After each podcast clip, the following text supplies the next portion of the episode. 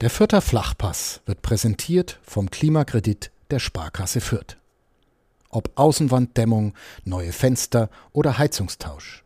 Sanieren Sie Ihre Immobilie einfach und günstig, ohne Grundschuldeintrag bis 50.000 Euro. Denn Sanieren hilft Energiesparen. Der Klimakredit der Sparkasse Fürth. Lass uns diesen Podcast mit guten Nachrichten beginnen, Chris. Das ist eine sehr gute Idee. Der Fürther Flachpass ist wieder da. Nicht nur wir, sondern auch der echte. Der allerechte, ja. Aber der hat nicht lang durchgehalten. Ja, aber er war zumindest wieder 45 Minuten da. Und jetzt können wir sagen, unser Suchaufruf vergangene Woche, der war erfolgreich. Der war erfolgreich, aber das nächste Mal müssen wir ihn ein bisschen besser festhalten.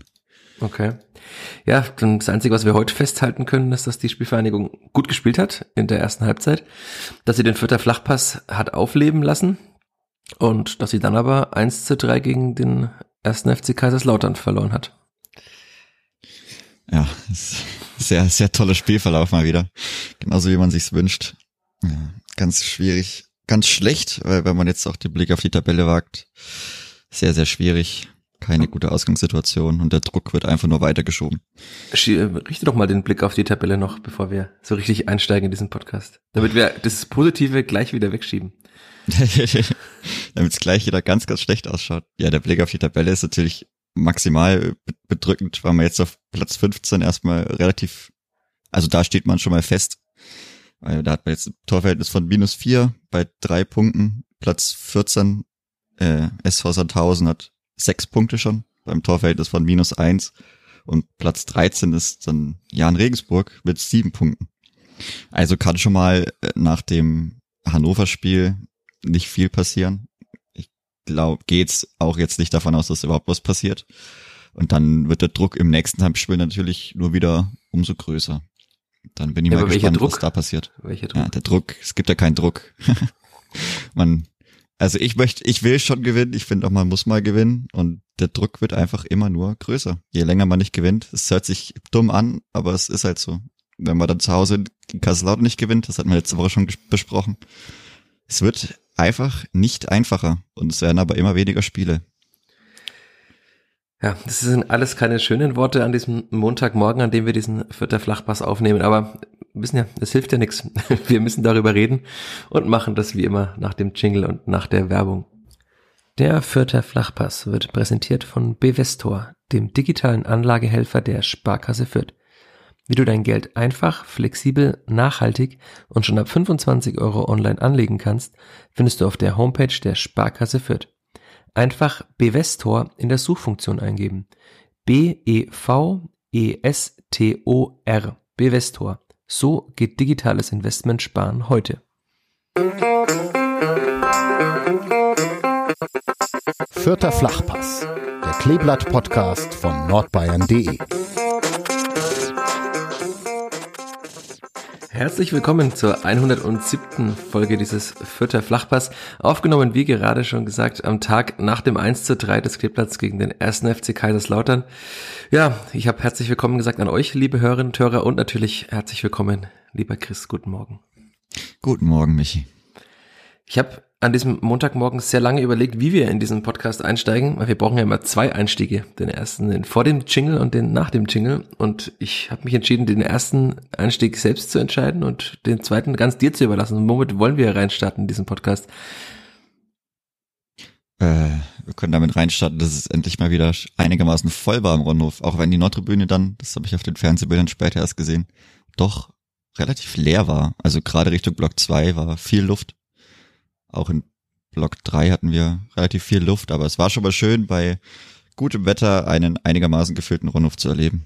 12.475, ähm, das waren mehr als die vor dem Spiel bekannt gegebenen 2000 Lauter, würde ich jetzt mal sagen, wenn man so, also von mein, meiner Sicht aus von der Haupttribüne Richtung Süden geblickt hat, dann vor allem als die Lauter mal aufgestanden sind, war das so, ja, sagen wir mal, ein Fünftel der Gegengerade der ganze Gästeblock natürlich, die fast komplette Süd und im Lohner standen auch noch ein paar rote Schals, das habe ich auch noch gesehen. Also ich würde mal sagen, dass es locker drei bis viertausend waren.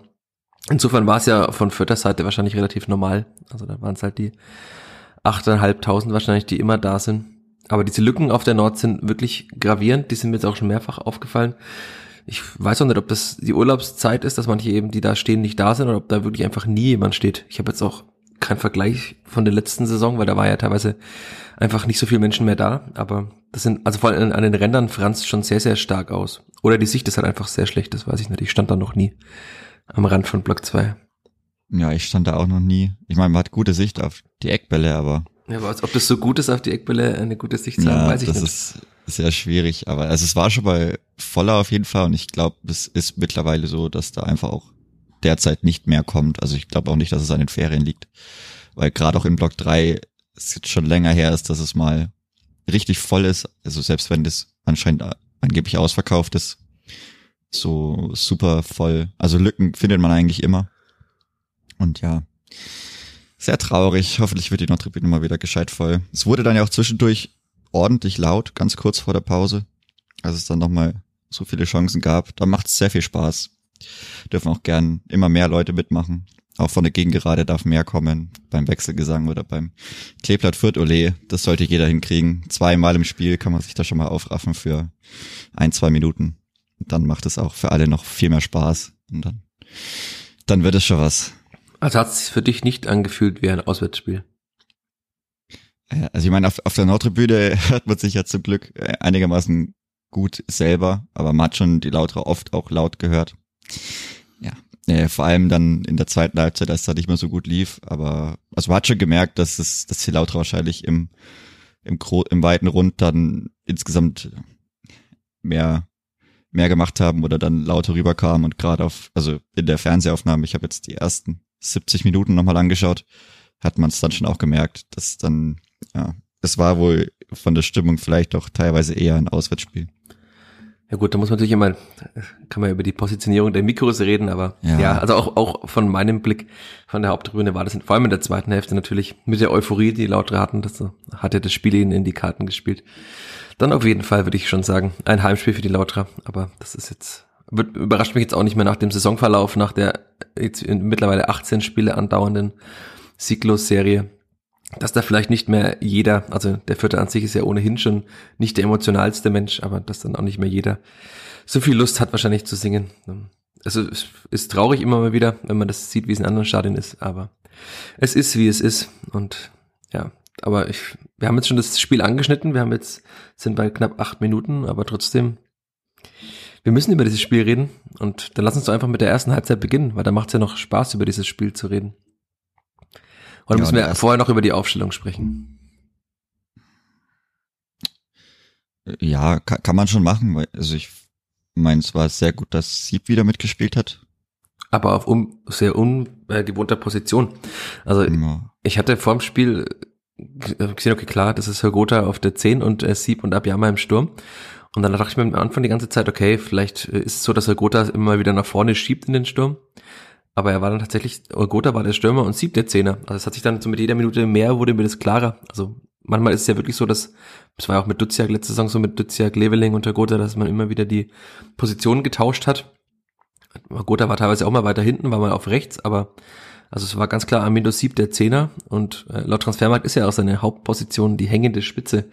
Ist dann ist der Zehner der Überbegriff hängende Spitze. Also hat er auf seiner Position eigentlich gespielt. Ja, da hat er schon ganz gut auf seiner Position gespielt. Hat es auch ganz gut gemacht. Ich denke, in dem Spiel darf er vielleicht auch ein Tor schießen. Hatte einige vielversprechende Abschlüsse, hat natürlich auch den Assist äh, beigetragen, auch wenn ich jetzt ja mir immer noch nicht sicher bin, ob er das so wollte. Ich denke eher, das war ein verkorkster Schuss. Das war ein verkorkster Schuss, da bin ich mir ziemlich sicher. Aber da ist Raschel sehr, sehr gut durchgelaufen. Also das ist auch mal schön zu sehen, dass man das auch auf vierter Seite kann. Äh, mal nicht abschalten und da komplett durchzulaufen. Scheint sich ja manchmal auch auszuzahlen. Jetzt sind wir schon in der 13. Minute. Dann sprechen wir doch Ja. über dieses 1-0. Es war ja eigentlich die, naja, sagen wir mal, zweite Aktion. Asta hat schon in der dritten Minute ans Außennetz geschossen. Das war so die, der, der erste Schuss. Ähm, auch da, ich habe mir dann notiert, also wenn wir jetzt eh über die vielen Chancen reden, dann reden wir doch auch gescheit über die Chancen, weil dieses Tor äh, von, äh, diese, diese, Chance von äh, Asta in der dritten Minute passiert ja eigentlich nur, weil Haddadi, habe ich mir gleich hier markiert, so weit angedribbelt ist.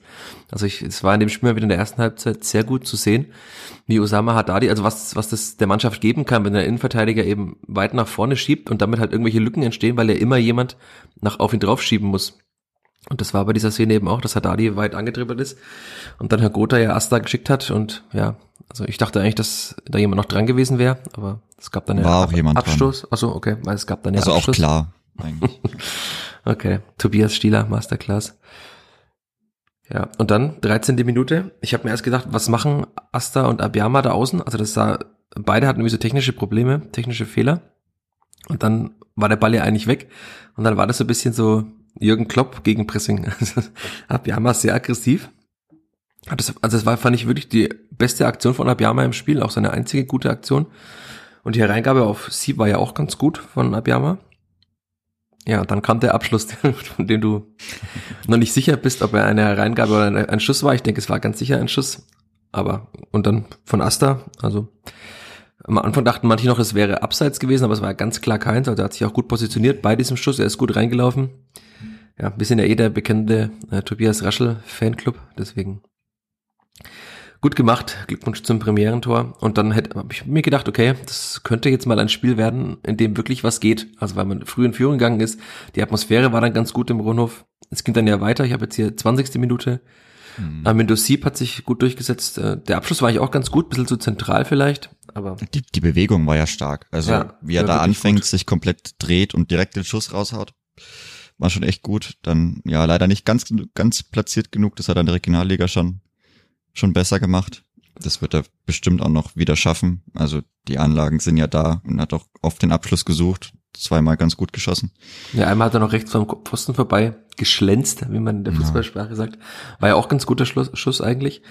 Ja, jetzt habe ich mir hier noch, ich habe mir die Minuten aufgeschrieben, weil ich ja also an den Spielen immer einen Spielbericht schreibe, deswegen stehen die Minuten hier in meinen Notizen dabei. Also es war 20. und 26. sehe ich, habe ich hier Abjama nach Fehlpass alleine vor Lute und dann habe ich nur geschrieben, bessere Rückgabe. Das steht in meinen Notizen. Und äh, müssen wir über Dixon Abiyama reden. Das, das ist ja, ist es nicht schön, weil, also, diese Geschichte war ja in der, in der Aufstiegssaison eigentlich so wunderschön, die wurde ja tausendmal erzählt von Eltersdorf, äh, Mögeldorf nach Eltersdorf, Quelle, dieser, dieser ganze Weg und wie aus der Kreisklasse in die zweite Liga, diese wundersame Geschichte. Aber mittlerweile merkt man halt einfach, dass da wirklich sehr, sehr viel fehlt für einen Zweitligastürmer. Ja, also man muss auf jeden Fall drüber reden, weil den Abschluss hat er eigentlich. Also das kann er schon, aber ich habe jetzt auch mal überlegt, er hat, glaube ich, vor Publikum noch nicht getroffen, oder? Ja, das ist gut möglich. Also er hat auf jeden Fall. Weil in den ersten zwei Corona-Heimspielen hat er nicht getroffen, ziemlich sicher, weil da wurde er mal eingewechselt und hat eine gelbe Karte bekommen. Bin ich mir ziemlich sicher. Und dann hat er ja nur in der zweiten Liga getroffen, in der ersten Liga nicht und seitdem auch nicht. Also dürfte er theoretisch vor Publikum noch kein Tor erzielt haben. Also er hat auf jeden Fall eine ähnlich große Chance gegen Arminia Bielefeld vor Publikum ja, gehabt. genau, daran hat es mich An auch die habe ich mich auch erinnert. Sofort so. Also weil das wäre, das, das Problem ist, dass es halt auch immer, also es ist halt nicht beim 3-0 eine vergebene Chance, sondern halt eine, die in dem Spiel oftmals eine andere Wendung wahrscheinlich geben würde. Also wir haben oft darüber gesprochen, was womöglich passiert wäre, wenn es Klippert dieses Heimspiel gegen Arminia Bielefeld gewonnen hätte, das natürlich sehr viel konjunktiv ist. Aber und auch diese, da jetzt ein 2 zu 0 zu machen nach 26 Minuten hätte wahrscheinlich dem Spiel auch eine andere Wendung gegeben. Weil, das haben ja dann auch nachher alle gesagt, also auch die Lauterer Verantwortlichen und Spieler haben gesagt, dass, sie haben sich bei Fürth faktisch bedankt, dass die sie so lange am Leben gelassen haben. Und also ist sehr martialisch im Fußball das zu sagen, aber es war ja so. Also man spricht ja immer von Spiel killen. Also ich bin kein Freund dieser ganzen kriegerischen Metaphern, aber äh, dieses Spiel hätte man locker zumachen können. Und man hat es halt einfach leider nicht gemacht. Ja, ähm, Dixon Abiyama, also, weil, also dieser Abschluss war wirklich, der war jetzt auch nicht platziert, der war nicht wuchtig, er war einfach nur ganz lasch dem Torwart in die Hände. Also das ist dann wirklich traurig. Ich habe übrigens gerade nochmal aufgemacht, sein erstes Tor hat er gegen den SV Sandhausen geschossen. Das war auswärts, war, müsste auch ein mhm. Geisterspiel gewesen sein. Ja, er hat, also er hat vor Publikum, vor vierter Publikum. In Braunschweig hat er nochmal getroffen, genau. Gegen ja, dann, es gab Kickers ja bis, bis zum Auf, bis ja. zum Aufstieg, also bis zu Düsseldorf ja. war ja sein letztes Tor. Da gab's ja, durfte ja keiner dabei sein, außer vielleicht vorm Zaun. Aber also er hat vor vierter Publikum noch kein Tor geschossen. Mhm. Das ist, und je länger das dauert, desto trauriger wird die ganze Geschichte. Und er hat ja auch selbst seit 15 Monaten kein Tor mehr geschossen. Das ja, das kommt ja noch dazu, ja. Also ganz schwierig für ihn. Aber für mich ist, also für mich ist er weiterhin der geborene Einwechselspieler, weil er einfach auch taktisch nicht auf dem Niveau ist und dann vielleicht mit seiner Geschwindigkeit, mit seiner Dynamik dann besser kommt, wenn die Gegner schon ein bisschen müde sind, wenn es vielleicht dann trotzdem nochmal mehr Lücken gibt. Ist so wie, also anderer Spielertyp, aber für mich wie Nils Petersen, wenn du, der muss einfach von der Bank kommen, weil er das so gut kann. Ja, vom, vom, es ist halt einfach ein Einwechselspieler, das möchte ich damit ausdrücken. Ich weiß jetzt nicht, ob er dauernd die Tore immer schießt, aber so blöd, wie es sich anhört, aber für mich ist er besser auf der Bank aufgehoben, weil ich ihm da mehr zutraue oder noch mehr die, die Tore zu schießen, weil er da vielleicht auch der Mannschaft in dem Sinn hilft, dass man einen taktisch besser geschulten Spieler am Anfang auf dem Feld hat. Aber es ist ja nicht nur bei ihm, dass der taktische Fehler passiert, dass er einfach ganz seltsame Laufwege hat. Das war jetzt auch in der Vorbereitung ja, wieder ganz schlimm auch, zu sehen. Also ich weiß nicht, ob ich es hier mal erzählt habe, aber beim Testspiel gegen Basel hat Abiyama den Ball, also das, das kann er ja mit seiner Geschwindigkeit den Torhüter oder den Verteidiger unter Druck setzen, weil er einfach sehr schnell am Ball ist, wenn er presst. Hat er den Ball relativ gut erobert, so weit in der gegnerischen Hälfte. Und dann war ein Konter über Gotha und Abiyama hat ihn einfach mit seinen Laufwegen kaputt gemacht, weil er einfach komplett falsch gelaufen ist. Und Gotha sich fürchterlich aufgeregt hat. Und jetzt auch in dem Spiel waren da wieder seltsame Laufwege dabei. Und dann, wie du gerade schon gesagt hast, die taktisch, äh, die technischen Fehler finde ich noch viel schlimmer. Also er hat zweimal den Ball so im Strafraum fast am 5-Meter-Raum bekommen und er ist ihm jedes Mal fünf Meter vom Fuß geprellt. Also es war wirklich ganz schlimm zu sehen. Also ich musste da an einen anderen Stürmer denken, der gerade mit Young Boys Bern die Schweizer Liga kaputt schießt. Dem ist das auch mehrmals passiert. Aber da habe ich ihm wahrscheinlich Unrecht getan, weil das machen offenbar mehr Stürmer beim Kleeblatt. Also das das darf halt einfach nicht passieren, wenn man wenn schon mal eine gute Hereingabe kommt, die kommt ja nicht so oft von der Grundlinie beim Kleeblatt und dass dann der Ball fünf Meter vom Fuß springt. Kommen die Hereingaben kommen ja auch nicht mit so einer Wucht, dass sie so weit springen müssten. Also ich weiß nicht, ob das dann, wenn ich da ist mit dem Kopf. Muss einfach ein locker lassen, nicht ganz so ja. fest in den Ball reinstürmen, dass er dann so weit weg. Also ich meine, das kommt ja fast mehr von seinem eigenen Impuls als vom ja. Impuls, den der Ball schon hat. Da muss er einfach ein bisschen diesen Touch halt einfach, lockerer lassen vielleicht, dass er dann nicht ganz so weit wegspringt und dann erst mit der zweiten Aktion das Tempo aufnehmen, den Ball kontrollieren kann. Ich weiß es nicht. Auf jeden Fall, das war ja auch innerhalb von fünf Minuten oder so. Dann leider auch vor den eigenen Fans, dass der Ball so weit weggesprungen ist und das nimmt natürlich auch den kompletten Drive dann raus. Und dann gibt's Unzufriedenheit und Murren und ganz schwierig leider. Ganz, ganz schwierig. Tja, und da kommen wir zu einem Thema, das auch ganz, ganz schwierig ist. 32. Minute. Amindo Sieb hat das wirklich sehr gut gemacht, finde ich. Er hat dann auch den richtigen Zeitpunkt für den Pass abgewartet, hat perfekt auch für Gotha gespielt. Und müssen wir jetzt dann sagen, es war kein guter Abschluss von der Gotha oder es war sehr gut gehalten von Lute?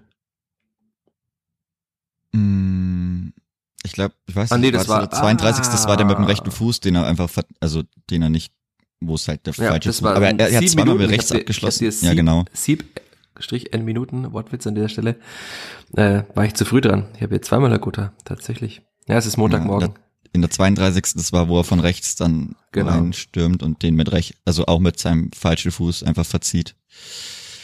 Ja, das ist halt seine falsche Seite, das kann schon so passieren, aber gerade weil er dann zweimal so vergeben hat, ist es mindestens einmal zu viel. Das heißt, äh, Branimir Gotha hätte aus einer der beiden Situationen ein Tor machen müssen. Können wir das feststellen? Müssen, ja. Also ich ja. würde sagen, bei der zweiten, 39. Minute habe ich hier die muss, stehen, genau. Die muss er machen. Also.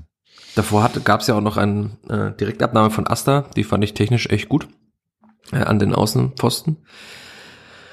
Ja, und dann hier noch zwei Situationen. Asta klärt auf der Linie und äh, den Freistoß dann auch noch, wo Christiansen auch ein ganz, ganz seltsames Foul macht, warum auch immer er das so komisch hingeht der dann auch noch sehr gut kam und den Linde dann auch fand ich, also Linde wurde ja auch von manchen oder wird von manchen immer noch kritisch gesehen, ich weiß nicht warum, aber der hat er auch gut rausgeholt aus der Ecke und er hat dann ja auch so ein bisschen also zum ersten Mal so Regungen gezeigt, fand ich Linde. Also er hat so ein bisschen Richtung Fans auch gejubelt nach diesem gehaltenen äh, Freistoß. Ja, und dann steht's 1 zu 0 zur Pause nur. Nach ja, einer Halbzeit, die man recht viel besser gar nicht spielen kann eigentlich, oder? Das ist ja auch, also so blöd wie es anhört, aber das ist ja der Fußball, den ich auch immer, den ich immer angesprochen habe im Podcast, von dem ich auch ausgehe, den man spielen kann, den man auch oft öfter so sehen sollte, weil das die Mannschaft drin hat. Also das ist dieser Kleeblatt-Fußball, den ich gerade zu Hause, nicht nur zu Hause, den ich einfach sehen will, weil ich weiß, dass das die Mannschaft kann. Ich, würde natürlich gerne auch mehr Tore sehen, aber gerade also von der Herangehensweise von dem, wie man den Gegner bespielen und ausspielen kann, das ist das, was ich sehen möchte, was ich, wo ich weiß, auch eben von der Vorbereitung heraus, dass man das spielen kann und dass man das ganz, ganz vielen Gegnern der zweiten Liga aufdrücken kann. Das würde ich aber ganz gerne mal mehr als nur eine Halbzeit sehen. Jetzt hat man eine, eine ganze Halbzeit gegen Kiel gesehen und die nächste Halbzeit ist halt jetzt eine erste Halbzeit gegen Kaiserslautern. Das ist nach fünf Spielen noch nicht sehr viel. Das ist auch sehr schlecht. Und wenn dann auch nach diesem, nach so einer Halbzeit nur ein Tor rausspringt, dann ist es auch sehr schlecht. Aber dann heißt es noch lange nicht, dass man danach 3-1 verlieren muss. Also man kann auch mal Chancenwucher betreiben, vier Ex-Goals produzieren, wobei das ja auch speziell ist, wie die zusammengekommen sind. Und dann auch einfach mal 1-0 gewinnen. Ist ja auch möglich. Dann sagt man, oh Gott, wir müssen halt 4-5-0 gewinnen, aber ist halt blöd gelaufen. Jetzt nur ein 1-0. Gut, nimmt man mit. Nach so einer Leistung muss man nicht die zweite Halbzeit 3-0 verlieren. Aber kann das Kleeblatt zu Null gewinnen? Das ist ja die viel wichtigere Frage. große Preisfrage. Das also dieses 1 zu 0 gewinnen müssen haben auch Rashid Asusi und Marc Schneider nach dem Spiel angesprochen. Also natürlich, äh, wenn man halt nicht viele Tore macht, auch wenn man es eigentlich könnte, dann muss man einfach mal zu Null spielen und muss dann dieses Spiel, wie du sagst, 1-0 oder vielleicht auch mal 2-0. Also man kann hätte ja auch locker 2-0 führen können zur Pause. Auch, auch das wäre jetzt ja keineswegs übertrieben gewesen. Also ich, die Lauter haben gesagt, 4-0 muss es stehen. Okay, 4-0 ist ein bisschen viel, aber es kann ja locker, also mhm. also mindestens 2-0 zur Pause stehen. Und dadurch ist ja auch schon mal, wenn dann ein Tor mal fällt, dann ist man nicht gleich wieder, ist nicht das Spiel ausgeglichen, sondern man führt immer noch, man hat dann immer noch so eine, einen Vorsprung, der wahrscheinlich auch im Kopf einiges ausmacht. Aber so, ja, man kann nicht zu Null spielen. Und wenn es zu Null spielt, spielt es 0 zu 0 wie in der Bundesliga. Also wirklich, das, das Problem, was ich habe, ist, also selbst wenn man nicht 2-0 führt, man kann auch einfach mal, wie gesagt, dieses 1-0 bespielen und zu Ende spielen. Also ich weiß nicht, wenn man, wenn man so eine erste Halbzeit derart dominiert und auch wenn es dann heißt, ja, wenn man es vorne seine Chancen nicht macht, bla bla bla, so, es ist mir jetzt mal wurscht, aber es muss ja, warum muss man jedes Mal derart zusammenfallen? Also das, das verstehe ich nicht. Und wie es aus der Situation heraus passiert, das ist einfach unerklärlich. Also wie gesagt, auch wenn man dann Dinger mal nicht macht, ja, dann ist es halt so, dann gewinne ich halt mal 1-0. Und dann rege ich mich auch drüber auf, weil man sagt, okay, ich muss halt, das muss dieses, dieser 4-0 Befreiungsschlag sein, von dem wir auch schon gesprochen haben.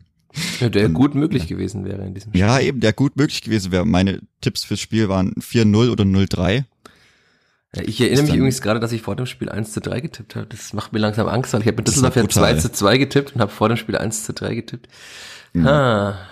Aber dein Tipp für Hannover möchte ich nicht erfahren, weil der ist wahrscheinlich ähnlich wie mein. Ja. Äh, Nein, aber also, wie gesagt, das, ja, es, ach, auch wenn man halt eben nicht 3-4-0 in der Halbzeit führt, also man muss eigentlich 3-0 führen, vielleicht 3-1, weil die Lauter dürfen das Ding am Ende schon auch reinmachen, also dann, dann ist es halt mal so, aber dann muss ich einfach mal gewinnen. Es hilft ja nichts. Es wird nicht einfacher. Und wenn ich nach so einer Leistung in der ersten Halbzeit mein Spiel mit 3-1 verliere, dann weiß ich halt nicht, wie es noch besser werden soll. Wenn, wenn so eine Leistung nicht reicht, um das Spiel für, für, für dich zu entscheiden. Wenn ich nach so einer Leistung die zweite Halbzeit mit 3 zu 0 verliere zu Hause, läuft sehr, sehr vieles falsch. Aber das fängt bei mir schon, also ich habe schon nicht verstanden, warum man so spät aus der Pause kommt, wo die Lautra und der Schiri schon zwei Minuten bereit standen. Zumal. Marc Schneider gefragt, also äh, zur Transparenz. Er sagt, er hat keinen, also sie hätten keinen Pfiff gehört und deswegen wussten sie nicht, dass die Pause schon rum ist. Ja, hat ja doch keine eine Uhr da. Das ich weiß nicht, ob die Lauter recht viel früher kamen. Also sie kamen, fand ich schon relativ schnell. Ich habe jetzt geschaut, ob es genau eine Viertelstunde war. Es kann ja, natürlich auch sein, dass die eine Mannschaft einfach zehn Minuten gestanden. weniger, äh, nach zehn Minuten schon rauskommt. Das kann natürlich auch sein. Ja, aber also die waren halt, gerade weil es mir auch darum geht, die hatten Anstoß und so wie es zweite, also das 1-1 dann fällt, die hatten Anstoß, die stehen schon lange da, machen sich bereit und die Spielvereinigung kommt halt raus, laufen gerade so auf ihre Position, flachsen noch bisschen rum und dann geht's schon los. Also ist ja nicht mal so, dass man sich halt, okay, ich gehe raus, stell mich hin, schau auf den Ball, konzentriere mich für drei Sekunden, atme nochmal tief durch, gehe in meine, äh, ja, geh in the zone, hahaha, geh, äh, bin, bin fokussiert und dann geht's los so, so war es ja eben nicht. Und so ist auch das Gefühl das erste Tor zustande gekommen. Die haben dann, sind rausgegangen, dann zack ging's los, weil der Schiri ja auch schon lange gewartet hat. Der Gegner hat Anstoß und man hat ja den, den Ball nicht berührt, bis es 1-1 stand. Nee. Und das war ja ein, ein Anstoßtor. Anstoßbug bei FIFA. Aber es ist wirklich schlimm. Also, ach, es kann ja wirklich nicht schlechter laufen auch. Also auch für die Fans, für die ganze Stimmung es kann nicht schlechter laufen, als so wie das Spiel an dem Sonntag verlaufen ist. Ja, dann reden wir doch über das Gegentor. Oder, also es, es hilft ja nichts, wir müssen es machen wahrscheinlich. Du hast das Spiel nochmal gesehen, hast du gesagt, die ersten 70 Minuten. Das heißt, du hattest ja die Tore auch, also zumindest die ersten beiden Tore drauf. Und unser treuer Hörer Patrick hat mir auch den, Service, äh, vielen Dank an der Stelle, Screenshots geschickt äh, von den beiden Gegentoren, von den ersten beiden, die ja dann doch relativ ähnlich waren. Also man muss aufpassen, eigentlich erkennt man nur am Ergebnisstand oben rechts im Eck, äh, welches, welches Tor ist. Weil es zweimal über die rechte Seite der Spielvereinigung passiert ist, über die Seite von Simon Asta. Willst erst du, Chris, oder soll ich anhand der Bilder versuchen, diese Tore zu erklären oder nach Gründen zu suchen? Ja, ich lass, ich lass dir mal den Vortritt. Ah, das ist doch schön. Also es sieht nach einer Verlagerung, du hast im Kopf, es sieht nach einer Verlagerung aus auf links. Äh. Dann wird Redondo geschickt. Asta ist da eigentlich sogar vor ihm am Ball, sieht so aus auf dem Bild. Kann offenbar das Tempo nicht ganz aufnehmen, weil dann ja, es ist Redondo, ne, der dann die Hereingabe spielt. ja, ersten. es ist. Ja, also weil die Spieler sind sehr klein auf diesem Screenshot. Ähm, und dann muss man halt leider sagen, also man sieht sehr, sehr gut in der Mitte, dass die Positionierung eigentlich, als der Ball in die Tiefe kommt, ähm, ganz gut ist. Also da ist Christiansen auch noch an der Strafraumlinie. Ähm, Haddadi und Fobasam stehen auch gut in einer Reihe. Itte hat seinen Spieler. Ähm, und dann ist die Frage, über wen wir hier reden müssen. Also ob Asta diese Hereingabe schon blocken muss. Fobasam schiebt dann sehr, sehr weit zum Ball. Das ist auch das, was Marc Schneider nach dem Spiel meinte. Er hat zwar nicht Fobasam angesprochen, aber er sagte, dass die Spieler zu ballorientiert gehandelt hätten. Auch Christiansen schiebt sehr, sehr weit Richtung Ball und verliert seinen Gegenspieler aus dem Blick. Und dann stehen da irgendwie, also es sind drei Lauterer gegen fünf Vierter. Ähm, Haddadi steht dann im Raum, macht irgendwie, also ich finde, er steht sogar einigermaßen gut, er müsste vielleicht ein bisschen weiter links stehen. Und dann setzt sich Herrcher ab nach hinten und hat dann komplett freie Schussbahn und das Tor fällt. Und dann müssen wir jetzt, ist die Frage, wer da zugeteilt war, wer, wer schuld ist. Also Christiansen steht irgendwie irgendwo im Raum, Haddadi steht, finde ich, einigermaßen gut. Und Fobassam schiebt halt zu weit auf den Ball, sodass halt in der Mitte einfach niemand mehr ist. Aber er will halt die Hereingabe blocken, also. Da muss man wahrscheinlich Fobassam einen Vorwurf machen, muss man Asta einen Vorwurf machen und Christiansen einen Vorwurf machen. Das ist ja nie so einfach, dass man jetzt da einem Spieler die Schuld geben kann. Oder siehst du das anders nach Fernsehstudium? Mm, nee, also es war ja auch eine sehr dynamische Szene. Also die Reingabe, ich weiß nicht, ob du das gemeint hast, die kam von Wunderlichtern. Die, ah, okay, also, Redondo ist eine weiter links. Der, das ist der, der also ja, der zuerst da bei, ähm, bei Asta war. Ja. Und ja, ich weiß nicht, also das war schon zweimal halt, sah sehr ähnlich aus über die Seite, aber es ist ja wie immer äh, kommt da viel zusammen, aber dass dann im Endeffekt so im Philipp Herrcher in der Mitte alleine steht, das, das, also egal wer der wen übergibt, das, das darf halt nicht passieren, aber ja, ist auch nicht das einzige Mal, dass der Christiansen vielleicht nicht mehr komplett auf der Höhe war mit dem Kopf. Nicht, nicht so richtig gute Situation. Er hat ja dann noch zweimal den Ball verloren oder halt eben nicht wirklich geschaltet oder zu spät geschaltet ganz, ganz schwierig. Aber es ist wieder so ein, keine Ahnung, so ein Gegentor mit irgendwie wenig Gegenwehr, wobei es halt auch wirklich unglücklich ist, dass äh, Vorbausam den Ball mit der Hacke wirklich perfekt zu Philipp Herrcher weiterleitet. Sonst passiert da eigentlich auch nichts. Also ja, wenn er ein bisschen mehr Glück hat, klärt er den ins Aus. Itter stand da eigentlich auch ganz gut. Also wir haben auch schon mal über, das, über die Positionierung von Itter bei Gegentoren gesprochen. Ich habe da noch das 2 zu 1 von Raphael Boré, äh, Frankfurt in Fürth im Blick, wo der auch so in seinem Rücken irgendwie das Tor macht. Aber er stand da eigentlich gut. Also wahrscheinlich passiert tatsächlich nichts, wenn Vorwasam den Ball nicht mehr berührt. Aber also ich, ich tue mich da wirklich schwer, jetzt Vorwasam dann Vorwurf zu machen. Es ist ein äh, 19-jähriger Spieler, der aus der U19 des VfL Wolfsburg kommt, der zehn Minuten gegen den KSC gespielt hat, ein Spiel gegen Düsseldorf, wo er, fand ich, es gut gemacht hat, wo er aber jetzt auch nicht so viele Strafraumszenen verteidigen musste, sondern eher so mit seiner Präsenz und seiner Größe Kopfballduelle gewinnen musste. Und das hat er sehr gut gemacht.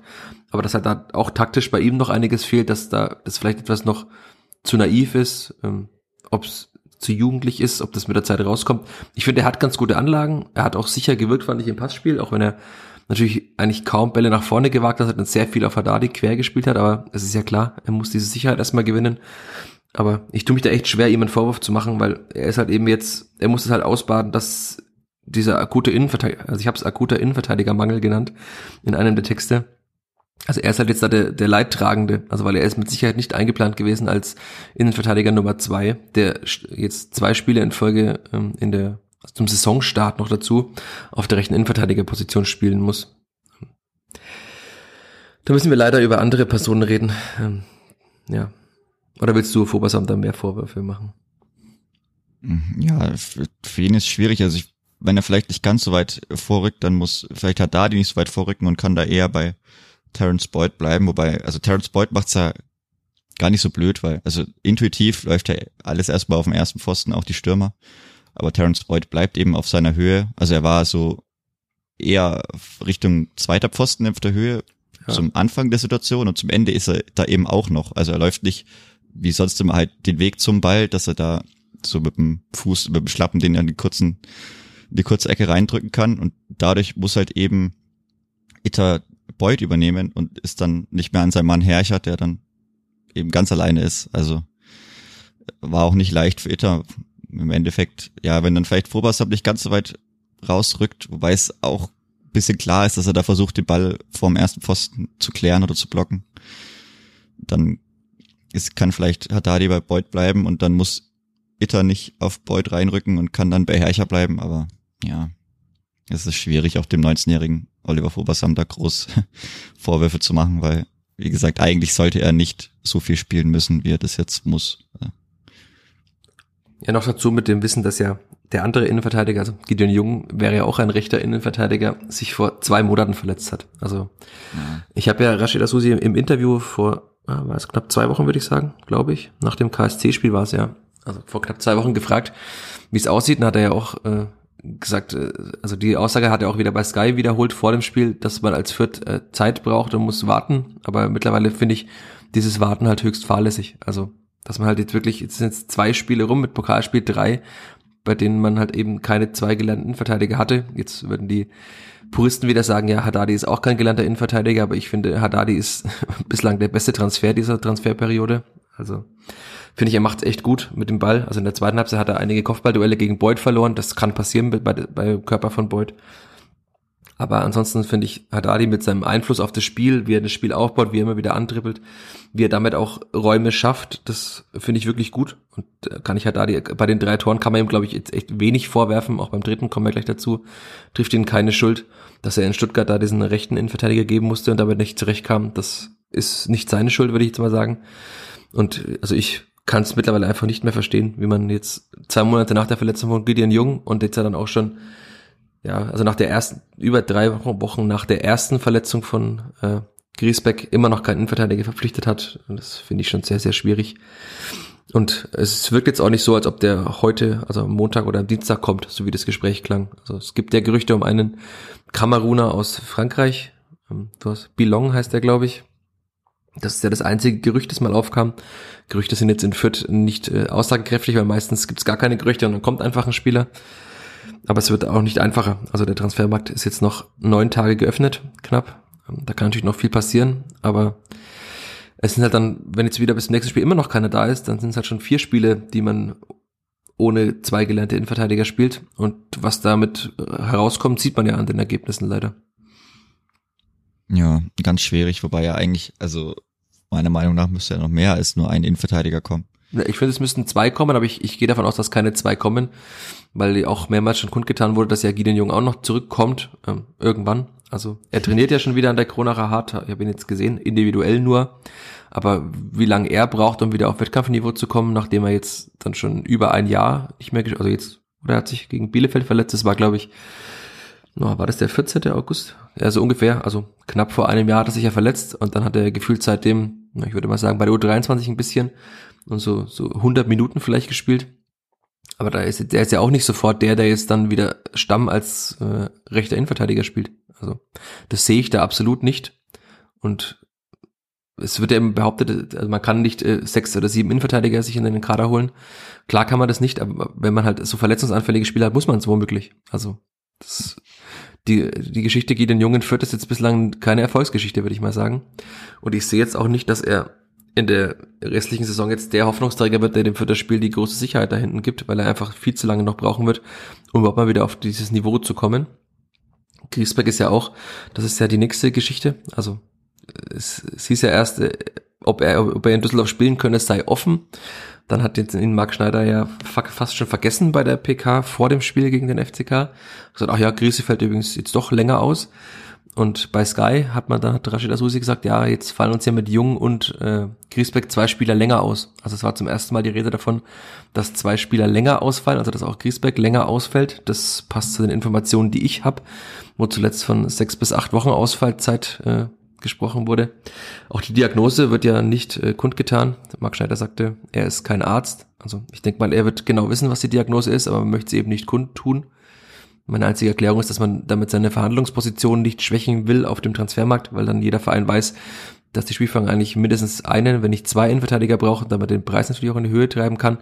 Aber also wenn man natürlich dann wenn jede Woche mehr durchsickert und dann irgendwann auch der Sportdirektor oder der Sportgeschäftsführer sagt, wir haben eigentlich zwei länger verletzte Innenverteidiger, dann wird es auch bei den Sportdirektoren bei anderen Vereinen ankommen. Und da muss man auch nicht so ein Geheimnis draus machen.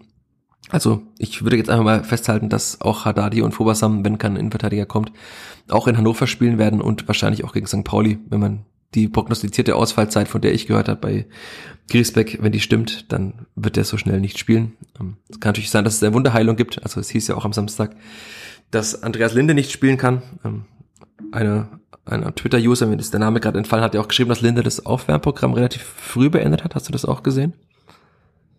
War, also geht ja immer, der Stammtorwart geht ja immer früher. Also, es war nicht früher als sonst. Ich, da war ich noch kurz unterwegs nee. vorm Spiel. Nicht. Okay. Ich denke nicht, also relativ normal. Also da habe ich jetzt nicht, nicht gedacht, dass da irgendwie jetzt sich kurzfristig noch was ändert. Okay. Vielleicht hat man nochmal irgendein spezielles Gel oder so drauf geschmiert. Was Aber er hat ja auch keinerlei Probleme gehabt, Linde. Also nein, nein. Weil am Samstag wurde ja dann doch, also wurde mir zugetragen, dass Linde nicht spielen könne auch aus vertraulicher Quelle, aber er hat dann ja doch gespielt. Ich fand's super, dass er gespielt hat. Man hat auch gesehen, dass, was er der Mannschaft geben kann. Seinen Freistoß hat er gut rausgeholt. Ähm, und er hat aber auch nicht so gewirkt, als ob er noch Schmerzen hätte an der Schulter. Also er ist ja, glaube ich, aber er ist auf die rechte Schulter gefallen, ne, bei dem Freistoß. Das war die linke in Düsseldorf, an der er sich gehalten hat. Also vielleicht war das das Glück, dass er, dass die Freistöße in der ersten Halbzeit kamen, wo er auf seine rechte Schulter fällt. Aber er hat auch nicht gewirkt, als ob er irgendwelche Probleme hätte mit seiner Schulter noch. Das heißt, wir können zumindest diese Baustelle mal abschließen, dass Linde wieder fit ist und man nicht mit Schaffran auch noch einen weiteren jungen, unerfahrenen Spieler in der Defensive hinten hat. Hoffen wir es mal, Hoffen dass es so bleibt. Hoffen wir es. noch mit irgendwem zusammenbreit. Ich habe auch bei Sky hab ich irgendwas noch von Gesichtsprellung gehört. Ich meine, er hat ja da diesen Cut auch. Kann auch sein, dass da irgendwie noch ein Knochen wehgetan hat, aber ja, sollte eigentlich jetzt, also da ich das auch voll gespielt hat und man jetzt eigentlich gar nichts gemerkt hat, sollte das schon passen auch, wenn da jetzt im Training nicht nochmal was passiert. Ja. Wollen wir noch weiter über das Spiel reden oder schließen wir es einfach ab mit äh, dem 3 zu 1 und mit einer erneuten Schelte für Max Christian? Also wir können gerne noch über die 72. Minute reden. Wir haben es schon vor dem Podcast äh, in so einem kurzen Vorgespräch zum Warmplaudern schon getan. Ja, Julian Green hat sich da als sehr guter Abwehrspieler hervorgetan beim Abschluss von Tobias Raschel. Mhm. Das ist also wie, wie, das hat er wirklich in feinster Aster-Manier gemacht, wirft sich da, also wirklich in, in beste Verteidiger-Manier in den Schuss von Rasche, dass sie dann auch dementsprechend aufgeregt hat und es nicht wirklich fassen konnte, was da gerade passiert ist, weil er da schon einen sehr guten Abschluss hatte.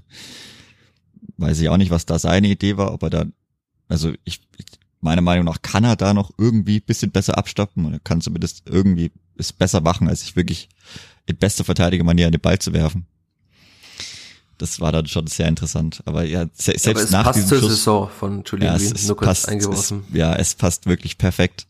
Sonst kam ja auch nicht mehr viel, glaube ich. Nee, nicht von wirklich. Julian Green, also keine auffällige Aktion habe ich jetzt da nichts mehr im Kopf. Ja, also die auffälligste hast du gerade genannt. Ja, und dass Leider. da auch äh, Ache danach nicht trifft und sein Gesicht äh, Ausdruck, sein Gesichtsausdruck danach, der hat auch Bände gesprochen, der konnte, er konnte auch gar nichts mehr fassen. Das mutiert leider wirklich bisschen zu einem Stürmer, der jetzt nicht der 20 Tore Messias wird. Ja, er war er bislang aber auch noch nie in seiner Karriere. Ich habe mir ein bisschen für den Artikel, den ich zuletzt geschrieben habe, ein bisschen seine Statistiken angeschaut. Er hat jetzt nie die vielen Tore gemacht. Also dann muss auch die Eintracht ihn aufgrund anderer Qualitäten geholt haben. Also er hat auch in den Niederlanden bei Sparta Rotterdam jetzt nicht 15 bis 20 Tore pro Saison geschossen, sondern ich glaube, es waren einmal sieben oder so. Also Sieben traue ich ihm zu in der Saison, wenn er viel spielt. Und wenn es auch beim Clipper wieder besser läuft. Das, das kann sein, aber also mehr als sieben oder acht traue ich ihm auf keinen Fall zu. Und es gibt ja bislang auch, also außer die beiden Tore jetzt von der Gotha auch kein Stürmertor bislang weiterhin. Also jetzt hat er wieder einen äh, Achter getroffen. Gegen Kiel war es ja auch zwei Tore der Achter. Also das ist, müssen wir da über ein, ein Sturmproblem reden? Ich würde ja auch noch einen Stürmer verpflichten da davon ab, aber wird, wird sehr, sehr wahrscheinlich nicht passieren. Ich würde auch noch einen Linksverteidiger verpflichten, aber hört man jetzt auch nichts davon, dass da irgendwas geplant ist. Ich hätte vielleicht schon den aus dem Trainingslager genommen. Enzo El Fatahi, der war eigentlich gut genug, um da irgendwie einen Backup zu geben. Aber ja, im Sturm, also wenn man das Spiel wieder gesehen hat, dann, dann gibt's ein Problem. Es ist, ist leider ganz einfach so, wenn Herr Gotha zu Hause nicht mehr treffen möchte, dann sieht schwierig aus momentan. Also das Problem ist ja auch, dass, also Ragnar Ache hatte jetzt wirklich schon sehr, sehr viele Möglichkeiten und er hat ja gesagt, ähm, wenn er fit bleibt und so ins Spielen kommt, dann kommen die Tore von ganz alleine, aber die Tore kommen irgendwie nicht von ganz alleine. Also sein eines Tor, war, das er gemacht hat, war gut, aber jetzt danach wieder, also ich dachte ja, dass das so diese Befreiung wäre und das denkt man bei Stürmern ja auch oft, dass sie halt, wenn sie dann mal getroffen haben, dass dann dieser sprichwörtliche Knoten platzt, dass man befreiter ist, dass auch die Schüsse dann auch leichter kommen und besser kommen. Aber also Raschel kann nichts machen, also zumindest beim ersten Versuch wird er eben blockt Green den Ball, beim zweiten wirft sich ein Verteidiger rein und beim dritten muss eben Acher den Ball reinmachen und dann ist das Problem ja auch, dann steht es 2 zu 2 und es sind noch knapp 20 Minuten zu spielen mit Nachspielzeit. Und wenn dann das Stadion doch wieder kommt, man ein Erfolgserlebnis hat, also man verliert dieses Spiel wahrscheinlich dann zumindest nicht, würde ich jetzt mal tippen. Und man kann es auch noch gewinnen. Und das ist halt, also man hatte nicht so viele Chancen in der zweiten Hälfte. Es gab noch mal eine von Duziak, ich glaube, das war davor sogar noch, wo er den Torwart sogar schon ausdribbelt und weiß nicht, was er dann macht. Also das ist auch sehr seltsam gewesen. Also man hatte ja Möglichkeiten, auch wieder zurückzukommen ins Spiel und dem Spiel eine andere Wendung zu geben. Man hat es nicht getan. Aber ich würde jetzt einfach sagen, das waren also Unzulänglichkeiten. Das, das war kein Pech, dass das so gelaufen ist, sondern das muss man einfach besser ausspielen oder muss besser treffen. Ja, und dann kommt die 79. Minute und ich habe mich so an Augsburg erinnert gefühlt. Also weil ein identisches Tor ja fast passiert ist beim letzten Bundesliga-Auswärtsspiel in Augsburg auch. Äh, Aufbau müsste auch sogar Burchard auf Christiansen gewesen sein, glaube ich. Oder? War das Griesbeck? Du warst du auch da bei dem Spiel? Boah, aber da aber du weißt, welche Szene ich meine? Ich, ja, ich habe aber für Augsburg nur noch die Harakiri Rausrennaktion von Burchard im Kopf. Aber da gab's ja auch, das war ja das erste Tor sogar. Also das Clipper macht ja, das ja, ja oft, dass ja, der Sechser sich fallen lässt, dass der Torwart auf den Sechser spielt. Ja, das war einer aus den aus der Reihe von Aufbau-Gegentoren, die man da kassiert hatte.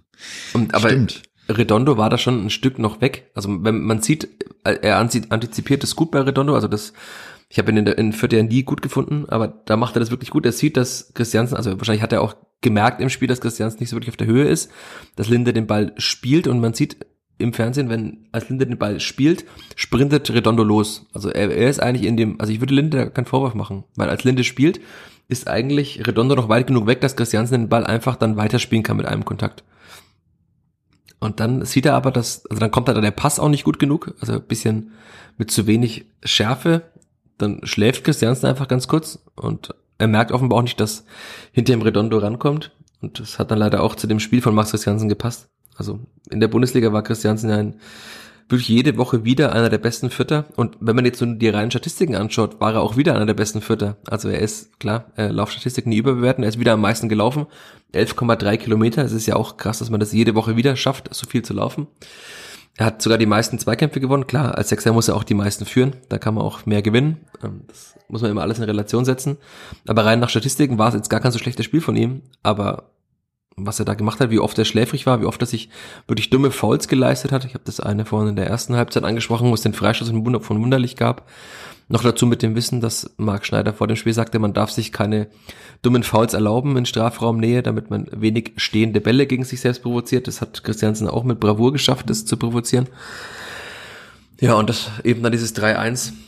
Und damit war das Spiel ja auch vorbei. Also das hat man gemerkt bei der Mannschaft, das hat man gemerkt auf den Rängen, wo niemand mehr gesungen hat, wo eine gespenstische Stille geherrscht hat. Und ja, also ich will da Linde gar nicht so einen großen Vorwurf machen. Der einzige Vorwurf ist, dass er den Ball schärfer spielen muss. Aber er sieht eben, als der Ball kommt, dass Redondo weit genug wegsteht. Und wenn der Trainer fordert, dass man von hinten heraus aufbaut, ähm, dann will ich da, also da will ich Linde komplett rausnehmen eigentlich. Das ist einfach die Schuld von Christiansen. Der muss da auf der Höhe sein, muss den Ball vielleicht, wenn er merkt, dass er zu leicht kommt, äh, einen Schritt entgegengehen, dann kann er ihn einfach nach außen rechts rausspielen.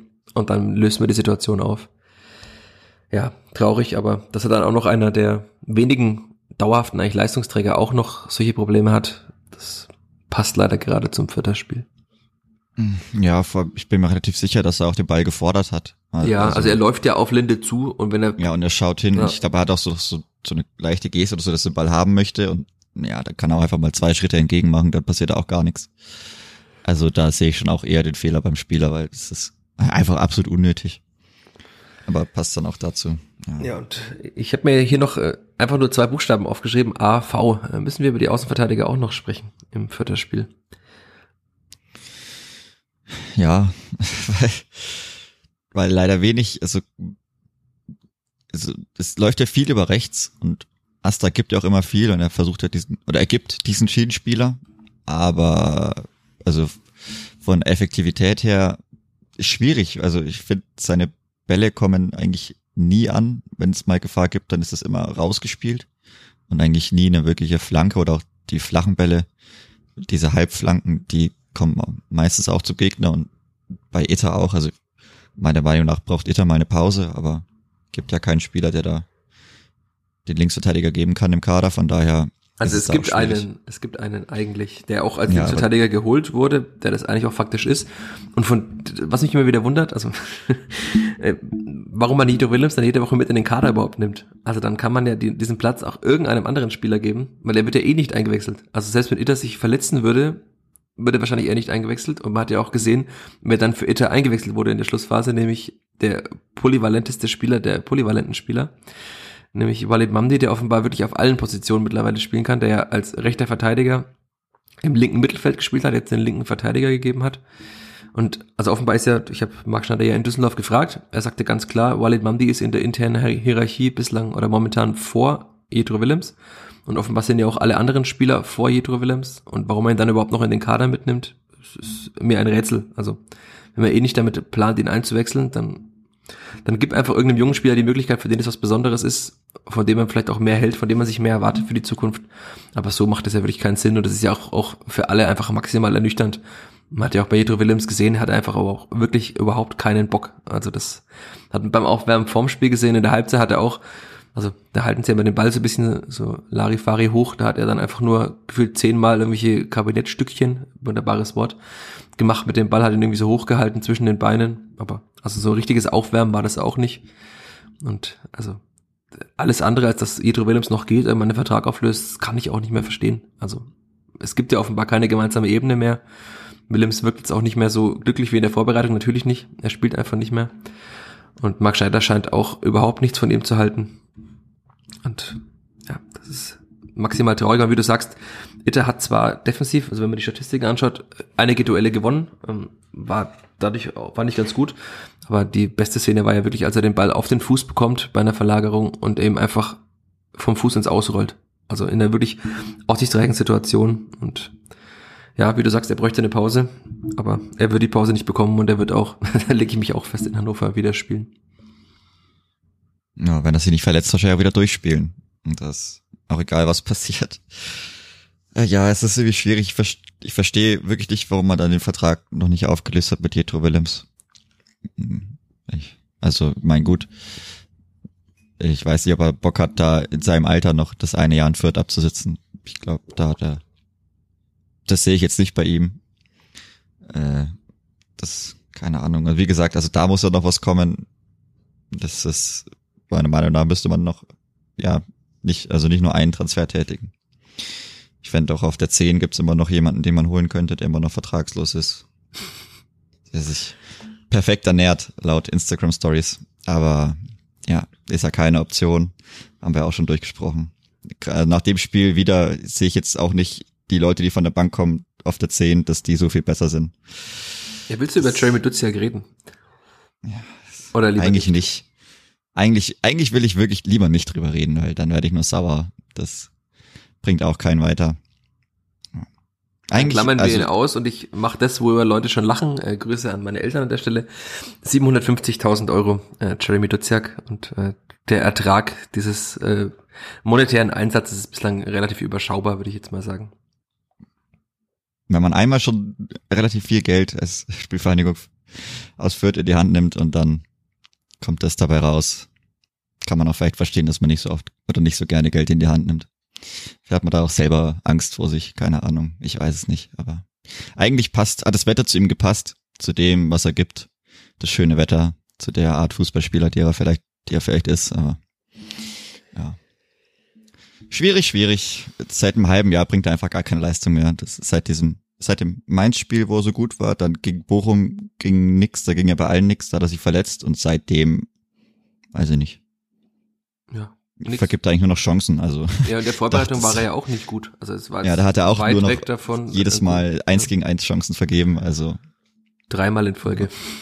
Aber solange es noch für die zwei großen Mercedes reicht. Ja.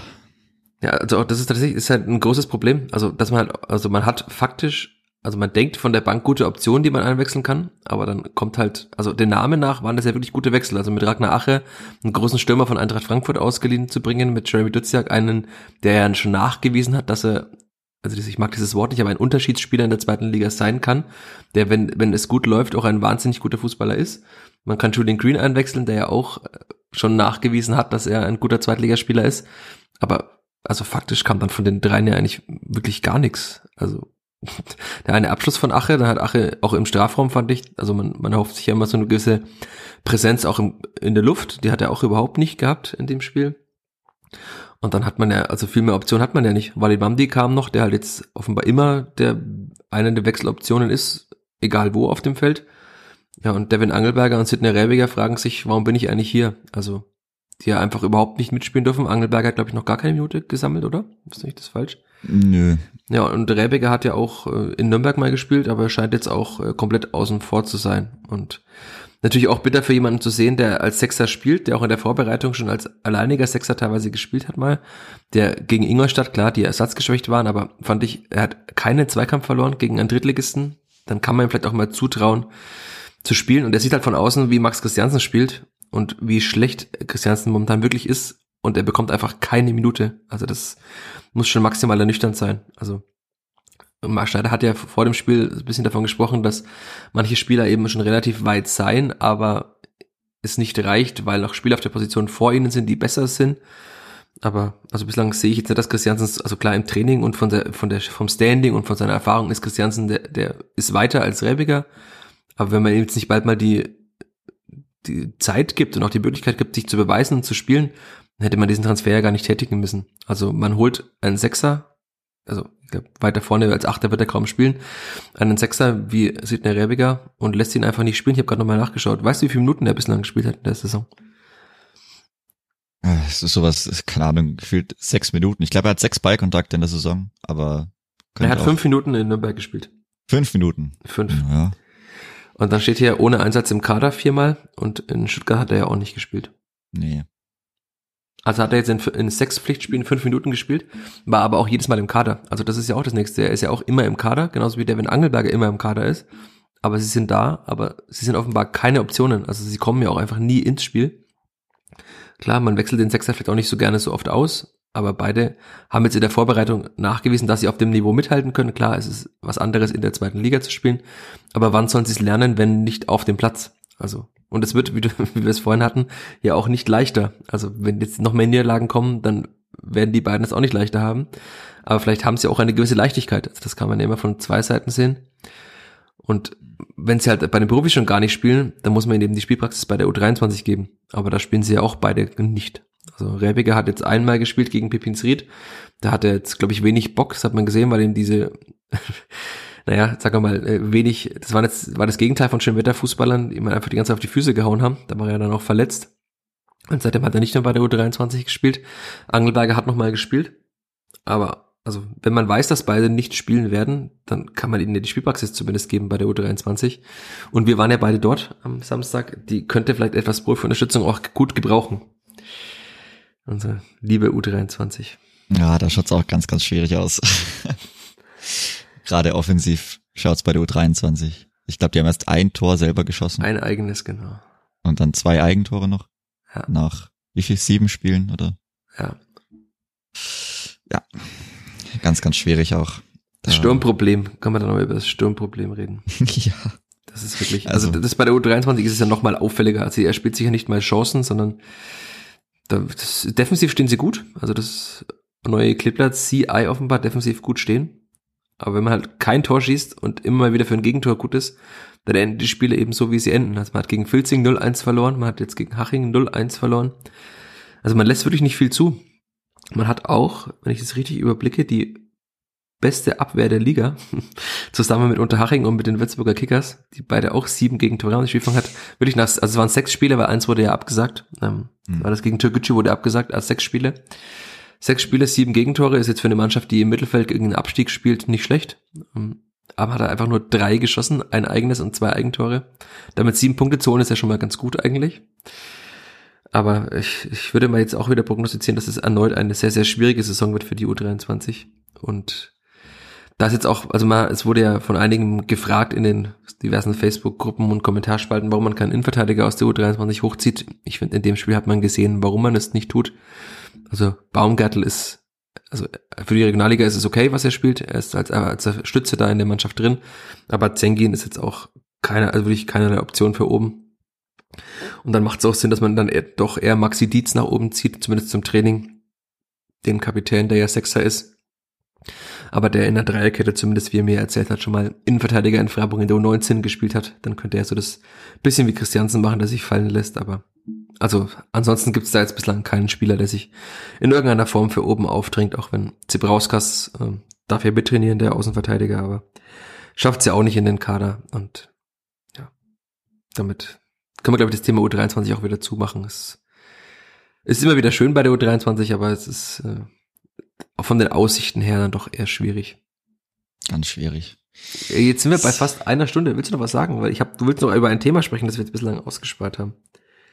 Ja, über das überall, das eigentlich, ja, es schwelt eigentlich nicht mehr, meiner Meinung nach brennt. Das Thema, das Weil, seit äh, April die Spielfang begleitet. Ja, seit April, das muss man sich mal überlegen. Das große Thema rund um den Kapitän. Das sich einfach nicht lösen will, oder für das es auch keine Lösung gibt. Meiner Meinung nach gibt es nur eine Lösung. Und die ist, dass er ab September oder dass er, dass, dass er geht. Weil natürlich wäre es sportlich ein riesiger Verlust. Aber das lässt sich, glaube ich, nicht mehr kitten. Das hat so viel Unruhe reingebracht. Ich glaube, das tut der Mannschaft auch nicht gut, sowas als Kapitän abzuziehen, vier Monate eigentlich nur noch vorspielen wollen, dass dich irgendjemand nimmt, aber man weiß also er hat ja auch faktisch gesagt, vergangene Woche in Düsseldorf, ja, ähm, das dass er nur noch vorspielt. Eigentlich. Also weil ich habe ihn ja. darauf angesprochen, ob es von ihm irgendwann ein Bekenntnis gibt, ich gehe oder ich bleibe. Und eigentlich sagt er, ich will gehen, aber offenbar gibt es keine Angebote. Rashida Susi hat auch gestern auf Nachfrage von Stefan Hempel bei Sky nochmal bestätigt, es gibt keine Angebote für Gutter. Ich gehe auch davon aus, dass es keine Angebote mehr geben wird, so wie er momentan spielt. Und dann ist, dann wird, also ich bin mir 100% sicher, ich würde darauf wetten und äh, aufgepasst, ich habe die letzten zwei Spiele richtig getippt. Ähm, da würde ich jetzt tippen, dass er einfach am 1. September noch da ist und es wird nicht mehr darüber geredet. Und er ist einfach noch da und ist dann einfach nur da, weil er keinen anderen Verein gefunden hat, weil er, er hat vorgespielt, aber offenbar war niemand an ihm interessiert, niemand wollte eineinhalb Millionen für ihn ausgeben und dann ist er weiterhin da. Und wie du sagtest, es ist mittlerweile so viel passiert. Ich habe mit so vielen Menschen gesprochen, die mit diesem Spieler gebrochen haben, die den Spieler nicht mehr sehen wollen im Trikot. Man hat auch nach dem Spiel gesehen, dass es aus Block 12 eindeutige Gesten in Richtung Gotha gab. Also man darf das nie überbewerten, es sind immer noch einzelne Gesten, aber es ist ja trotzdem so eine Gesamtgemengelage, dass, also ich kann mir nicht mehr vorstellen, dass Leute sagen, jawohl, das ist mein Kapitän. Also das sagen Schneider und Asusi, die sagen, das ist mein Kapitän, da wird es auch sein. Aber faktisch ist er ja dieser Kapitän nicht mehr. Also auch in dem Spiel jetzt war er wieder, fand ich sehr durchwachsen, die Leistung, für seine Ambitionen. Er muss diesen Ball in der ersten Halbzeit reinmachen, da steht es 2-0. Später hat er den Ball einmal wieder wirklich am Strafraum so völlig ohne Elan verloren, wie ins Dribbling geht. Also ich, ich sehe da, so traurig es ist, also ich, diesen Spieler, er hat so viele, wir können es ja nur wiederholen jede Woche, er hat so viele Verdienste für diesen Verein, er ist für mich einer der besten Spieler der jüngeren Vereinsgeschichte der Bundesliga-Rekordtorschütze, das wird eben auch so schnell keiner mehr nehmen, würde ich jetzt mal davon ausgehen. Allein dadurch, dass man nicht mehr so schnell in der Bundesliga spielen wird, wenn überhaupt noch mal irgendwann. Und aber das, dieses Theater ist wirklich, das ist absurd. Es produziert nur Verlierer auf allen Seiten. Und leider muss man halt sagen, also ich bin da voll auf der Linie, ist die einzige Option, die wirklich für alle Seiten gut wäre, wäre die, dass er geht. Auch so traurig es ist, so schwer man sich dann vielleicht noch tun wird, aber vielleicht bildet sich dann eine neue Hierarchie, vielleicht kommt dann eine neue Leichtigkeit rein, vielleicht rutscht ein anderer Spieler in seine Rolle, aber man muss ja auch sagen, also er war gegen Kiel gut, er war in Düsseldorf, war okay, ähm, was er gemacht hat, aber in den anderen Spielen war er ja auch komplett abgetaucht. Also es ist nicht so, dass der jetzt in jedem Spiel der Unterschiedsspieler war und man sagt, oh wei, oh wei, wie soll es nur ohne ihn weitergehen?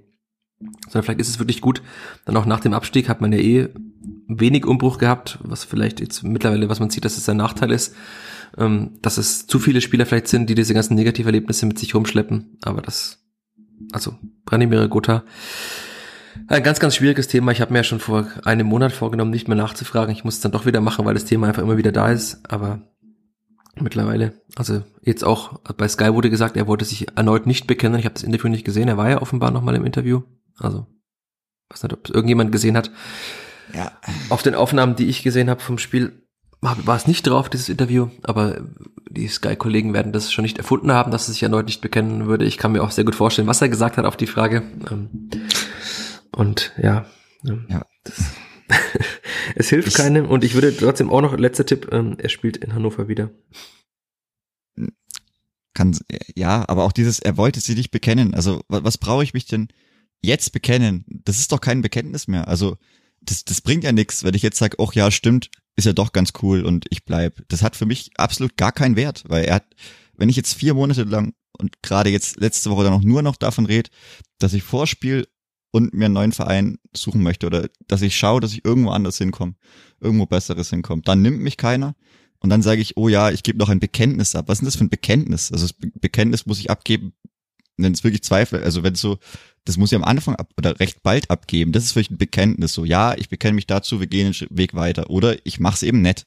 Hm. Und das, nach den Aussagen, die jetzt getroffen worden sind, macht das eigentlich nett. Und dann kann ich ja nicht sagen, am 30. August, oh ja, übrigens Leute, ich trete jetzt vor die Presse, ich bekenne mich voll dazu. Das, also für mich ist das, ist das Tuch zerschnitten. Ja, noch dazu wird es ja nicht machen. Also ich habe ihn ja darauf angesprochen und er hat indirekt gesagt, dass er das nicht tun wird dass er halt weiterhin hofft, dass ihn ein Verein kauft, wenn er gute Leistung bringt.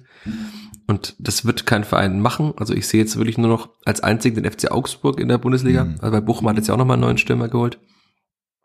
Und ob die Augsburger jetzt so scharf drauf sind, ein Spieler wie Gotha, der jetzt also die letzten Wochen jetzt auch nicht überzeugt hat, für eineinhalb Millionen zu holen. Klar, Augsburg hat das Geld. Man kann ja auch 16 oder 17 Millionen für Ricardo Pepi ausgeben. Aber ich glaube auch mit Branimir Gotha wird man den US-Markt nicht erobern. Und deswegen, ja, wie gesagt, ich tippe, dass er einfach weiterhin da ist und dass dieses Thema dann einfach versucht wird, unter den Tisch zu kehren. Aber ich glaube, dass es viele nicht vergessen werden und dass es, wie gesagt, keinem hilft. Ich finde es einfach nur traurig. Also wie man sein eigenes Denkmal derart wirklich selber und also unnötig verschandelt. Weiß ich nicht. Das tut mir eigentlich wirklich nur leid, weil ist ja ein klasse Spieler, hat auch, glaube ich, sehr, sehr viele Sympathien, hat immer noch viele Sympathien hier in Fürth, aber das, wie das alles abgelaufen ist, zumal noch als Kapitän, das gehört auch noch dazu. Sowas als Kapitän abzuziehen, weiß ich nicht. Also für mich ist das keines, das ist des Kapitänsamts nicht würdig und ja, ich würde auch da vielleicht eine Änderung vornehmen, aber wenn er bleibt, wird es keine, es wird sowieso keine Änderung am Kapitänsamt geben. Ja, weil er ja. einfach bleibt. Ich glaube, da braucht, muss auch sowieso ein ganz anderer Zug rein und, aber das sieht alles nicht danach aus momentan. Ja, wenn ich die letzte Frage, die ich dir stelle, ist, wer sollte dann der Kapitän sein? Also ich glaube, Max Christiansen ist gerade auch mit sich selbst beschäftigt. Ja. Sebastian Griesbeck ist verletzt, dann gibt es nicht mehr viele. Eigentlich, so komisch wie es klingt, bleibt nur Usama Haddadi, der zwar die Sprache nicht spricht und erst seit wirklich ein paar Wochen im Verein ist, aber ich sehe ansonsten auch gar keinen. Also Timothy Tillman ist es ganz sicher nicht. Julian Green ist es auch nicht, weil dafür wird er zu wenig spielen.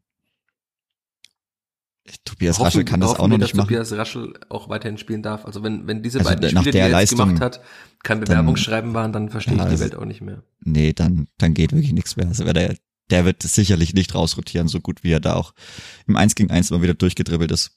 Wie er sich da behauptet hat, auch mal gegen zwei, drei, vier Mann. Also die, den kann man, den kann man nicht rausnehmen, wenn er nicht irgendwie zusammengetreten wird im Training. Das wird nicht passieren, aber für mich rückt da, so komisch wie es sich anhört, Usama Haddadi als, als nächstes nach. Er hatte diese Rolle ja auch, also klar, die Sprachbarriere ist da, aber ansonsten ist er der einzige Führungsspieler, den ich gerade sehe, der mit Leistung auch vorangeht, immer wieder, der also ich finde, er spielt mit am konstantesten von allen Spielern. Wie gesagt, er hatte in Nürnberg und jetzt gegen äh, Kaiserslautern über 100 Ballkontakte, die meisten in der Mannschaft Auch die gegnerischen Trainer sehen das mittlerweile.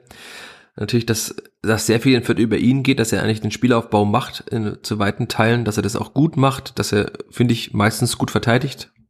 Klar, also Terence Boyd ist äh, schon sehr, sehr wuchtig. Da kann man mal welche Kopfballduelle verlieren. Er ist ja auch nicht der größte Spieler.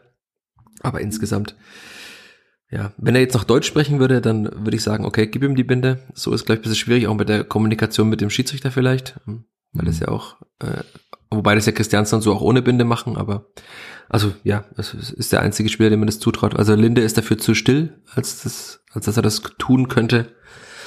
Und sonst auf dem Feld gibt es da keinen. Ja. Dann schließen wir diesen Podcast und sagen, willkommen im Abstiegskampf. Ja, so ist also, es. Wenn man kein Spiel gewinnt, dann ist es einfach so. Der und die letzte erkannt haben, dass das Kleeblatt im Abstiegskampf ist. Und auch Rashid Asusi hat gestern zum Abschied gesagt, das äh, haben, haben sie immer gesagt und äh, es wird eine sehr, sehr schwierige Saison. Das kann man jetzt auch festhalten nach sechs Pflichtspielen, dass es wirklich eine sehr, sehr schwierige Saison wird. Dass man vielleicht hoffen kann, dass sich die beiden Aufsteiger Magdeburg und Braunschweig weiterhin so schwer tun, wie sie sich schwer tun. Aber ansonsten sieht man ja, dass die Liga so ausgeglichen ist. Sieht man jetzt auch schon an der Tabelle. Also das halt da, du hast vorhin angesprochen, sieben Punkte und wir haben dann ja alle sieben und acht Punkte bis nach oben. Der FC Kaiserslautern ist mit zehn Punkten schon auf Platz vier. Also da ist halt ein, sieht man ja, dass es ein dichtes Mittelfeld gibt. Aber wenn man den Anschluss an dieses Mittelfeld nicht schafft, dann wird man eben mit den genannten Mannschaften plus Bielefeld, wenn die sich nicht weiterfangen, die haben zumindest mal einen Punkt jetzt geholt in Heidenheim, schafft auch nicht jeder in Heidenheim einen Punkt zu holen. Wenn die sich auch noch fangen mit dem neuen Trainer, dann sind eben da noch drei Mannschaften und da muss man sich eben mit diesen drei Mannschaften duellieren. Und was ja auch noch dazu kommt, ist, dass der Start jetzt auch den Spielen nach nicht so schwer war. Also klar, Düsseldorf war ein schweres Spiel, aber man hat halt gegen Kiel gespielt, die jetzt auch 7 zu 2 verloren haben in Paderborn. Man hat äh, gegen den KSC gespielt, ja, der hat 6 zu 0 gewonnen, aber der bislang auch nicht sonderlich stark war. Man hat äh, in Nürnberg gespielt, bei dem man jetzt auch sieht, dass sie wahrscheinlich jetzt auch nicht aufsteigen werden in der Saison. Man hat gegen den FCK gespielt, der sich wahrscheinlich selbst fragt, wie er dieses Spiel gewonnen hat und der jetzt 10 Punkte hat, ja, der davon von diesen 10 Punkten auch lange zehren wird, aber der ja auch also sehr, sehr bescheidenen Fußball gespielt hat insgesamt, muss ich sagen. Und da kommen ja noch ganz andere Spiele in den nächsten Wochen und Monaten. Also da kommt halt der SC Paderborn, da kommt der HSV, da kommt Heidenheim. Das werden nochmal andere Spiele.